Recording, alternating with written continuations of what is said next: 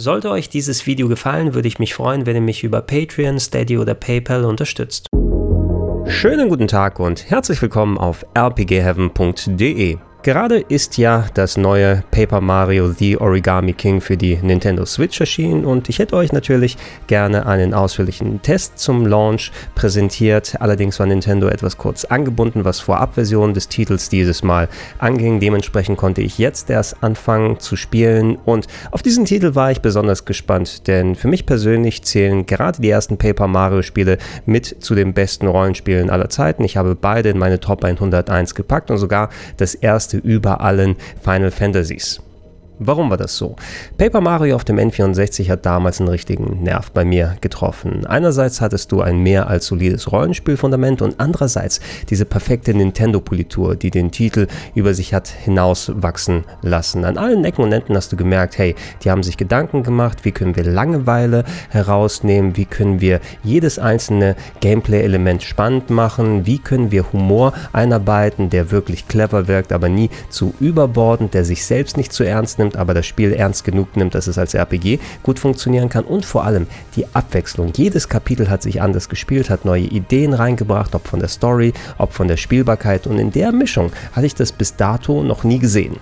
Für viele ist der Nachfolger auf dem Nintendo GameCube sogar noch besser, vor allem in technischer Hinsicht hat er richtig glänzen können. Für mich persönlich ist er ein klein wenig hinter dem Erstling rein der Tatsache geschuldet, dass viele Ideen, die in der GameCube-Fassung vorhanden sind, auch schon so in etwa im N64-Original gemacht wurden und deshalb für mich die Originalität, die Abwechslung nicht mehr ganz da gewesen ist. Aber gehupft wie gesprungen, beides richtig fantastische Rollenspiele. Dann ist Paper Mario allerdings abgebogen.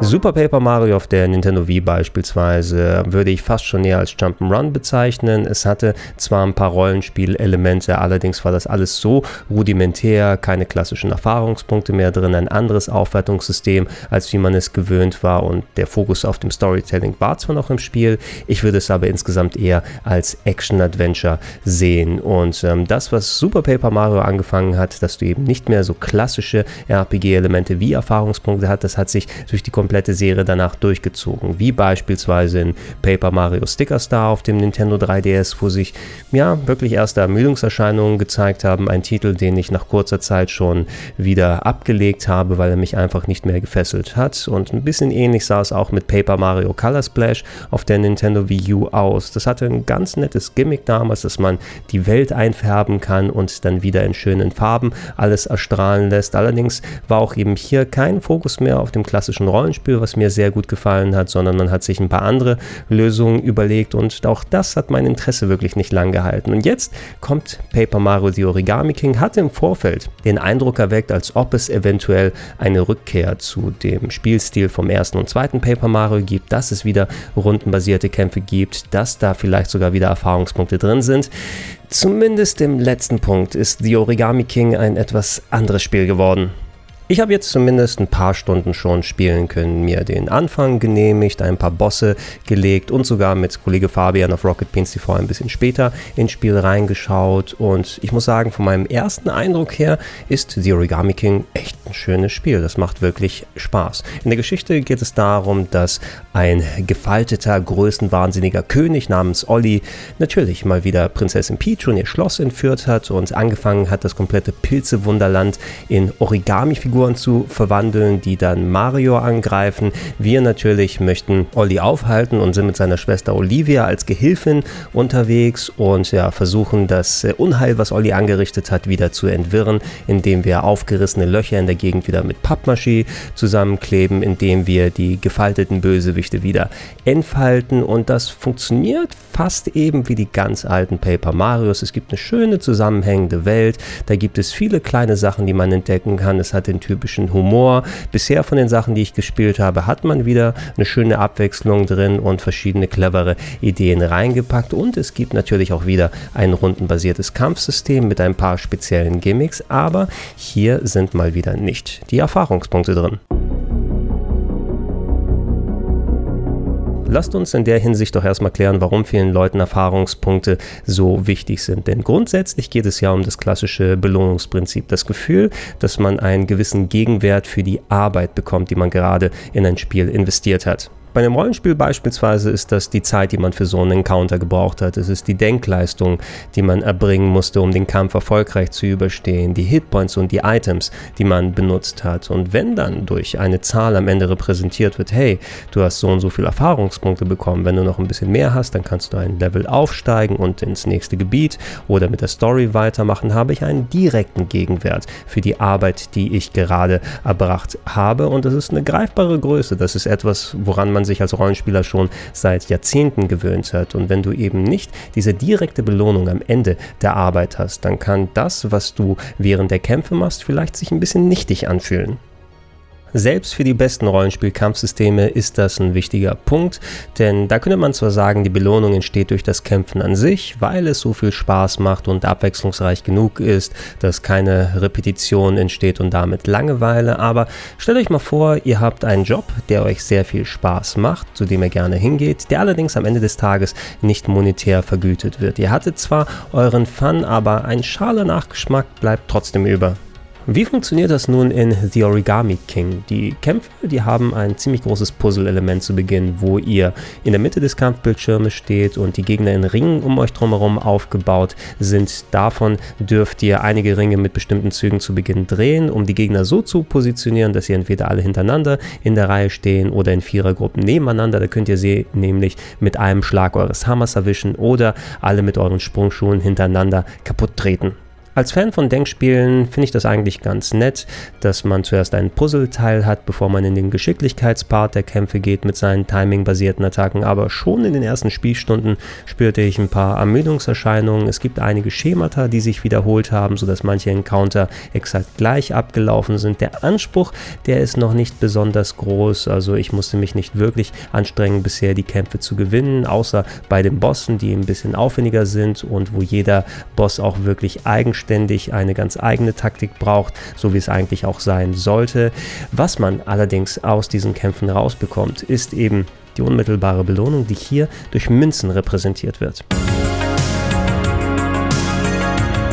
Ich musste da lustigerweise ein bisschen an das äh, Auflevel-System von Yakuza Zero denken. Da verdient man ja Geld und kauft damit nicht nur Items, sondern man investiert es direkt in Skillpunkte, sodass man für ein paar Millionen Yen beispielsweise einen neuen Schlag bekommt, mehr Abwehr hat, neue Angriffsmöglichkeiten. Bei The Origami King funktioniert das nicht ganz oder muss man ein bisschen um die Ecke denken. Man kann schon Geld in die Aufwertung des eigenen Charakters dann reinbuttern, aber hier geht es mehr, dass man im Laden dann abzahlt Abzeichen kauft, die einem ein bisschen verbesserte Werte geben, dass man mehr Denkzeit bei den Kämpfen hat, ein bisschen mehr Hitpoints und so weiter. Normalerweise ist das Geld aber eine unmittelbare Ressource, die dann direkt in die Kämpfe auch wieder investiert wird, ähm, dass man zu Beginn von dem Kampf sagen kann, hey, ich erkaufe mir damit mehr Denkzeit, weil das Puzzle ist ein bisschen zu aufwendig gerade oder ich gebe den Toads, die im Publikum sitzen, ein bisschen Geld und die unterstützen mich beim Kampf ein wenig und das ist eigentlich ein sehr sehr verlockendes Mittel, um zu sagen, hey, ich möchte mich jetzt nicht anstrengen, ich habe keinen Bock nachzudenken, lass die Toads das machen. Allerdings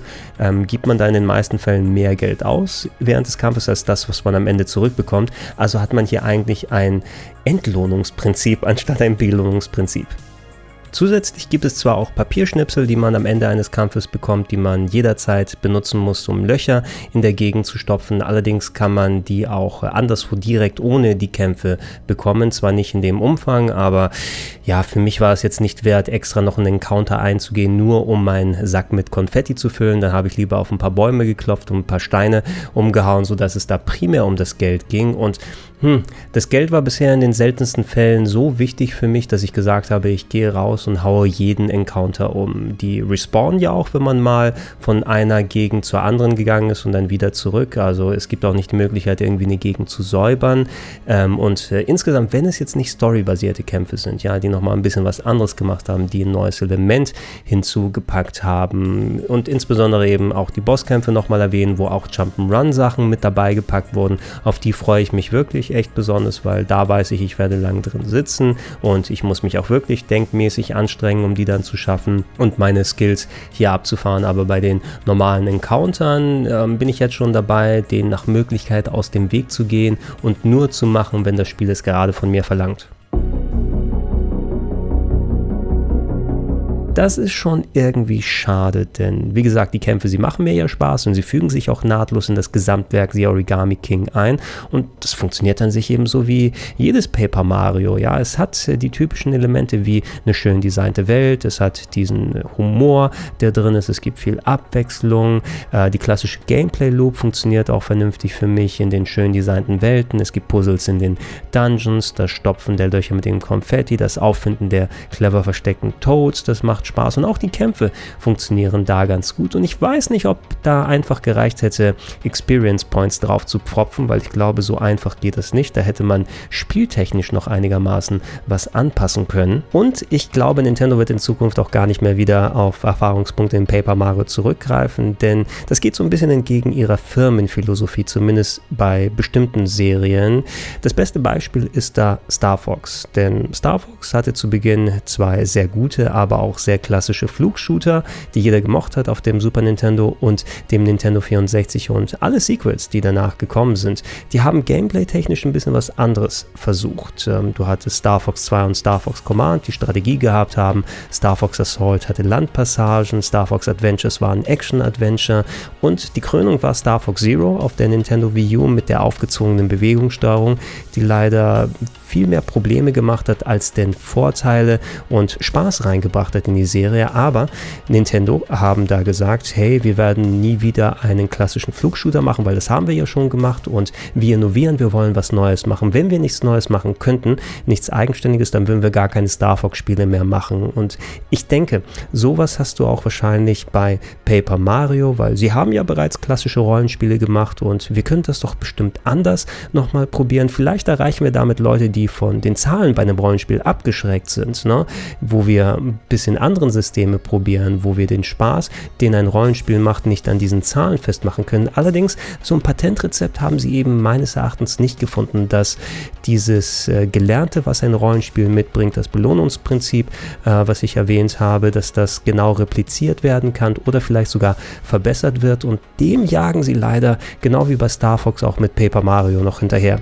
Aber egal, das waren jetzt erstmal meine Gedanken zu The Origami King. Ich werde es natürlich weiterspielen, wenn es sich anbietet, auch mehr Content hier für den Kanal da zu machen. Mich würde erstmal interessieren, wie sind eure Gedanken dazu? Seht ihr es ähnlich? Habt ihr eine eigene Meinung? Habt ihr es schon selber spielen können? Schreibt das gerne unten in die Comments mit rein und äh, auch wenn ihr eigene Fragen haben solltet, die ich beantworten kann, gerne auch mit dazu. Ansonsten bleibt hier wie gewohnt auf rpgheaven.de und denkt auch an die Abos und die Likes, wenn ihr es noch nicht gemacht habt, dann bekommt es nämlich mit, wenn dann neue Videos wie das hier und viele andere in der Zukunft kommen, als auch, wenn es sich anbietet, gibt es weiterhin Podcast-Versionen auf plauschangriff.de oder in den Gedankensprung-Feeds und wenn ihr es noch nicht macht, ich würde mich freuen über eine kleine monatliche Unterstützung, unter anderem auf patreon.com slash rpgheaven, auf steadyhq.com slash rpgheaven oder direkt auf paypal.me slash Vielen Dank und tschüss.